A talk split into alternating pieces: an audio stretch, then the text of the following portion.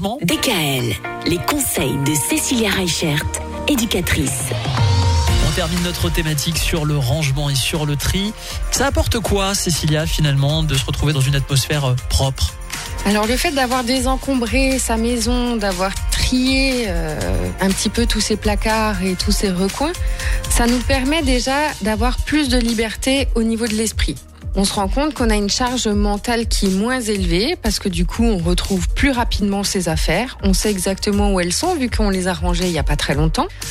On se rend compte aussi que en gardant ces bonnes habitudes régulièrement, à un moment donné, on se retrouve plus à cacher tout dans les placards quand euh, il y a des invités qui arrivent. Et du coup, c'est une charge mentale vraiment qui diminue.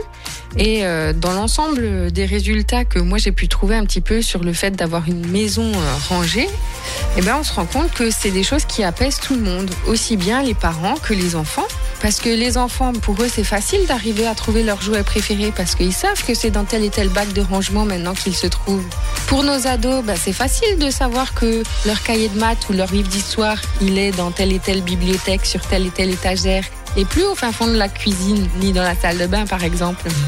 Et donc tout ça, ça apporte vraiment un confort et un bien-être au sein de la famille avec vraiment bah, du coup euh, moins de difficultés à retrouver les choses facilement.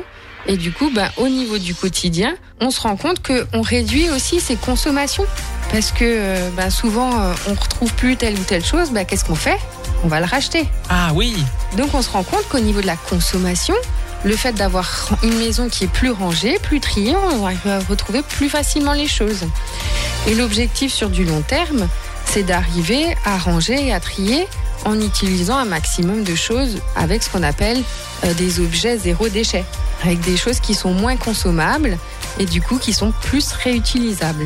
Donc voilà un petit peu pour terminer cette semaine autour du désencombrement, du rangement, pour arriver à trouver un petit peu plus de zénitude au sein de la maison. Mais voilà, on espère vous avoir convaincu de pourquoi pas faire un peu de rangement ce week-end. En tout cas, ce week-end, on vous le souhaite excellent et on se dit à lundi. À lundi. DKL. Retrouvez l'ensemble des conseils de DKL sur notre site internet et l'ensemble des plateformes de podcast.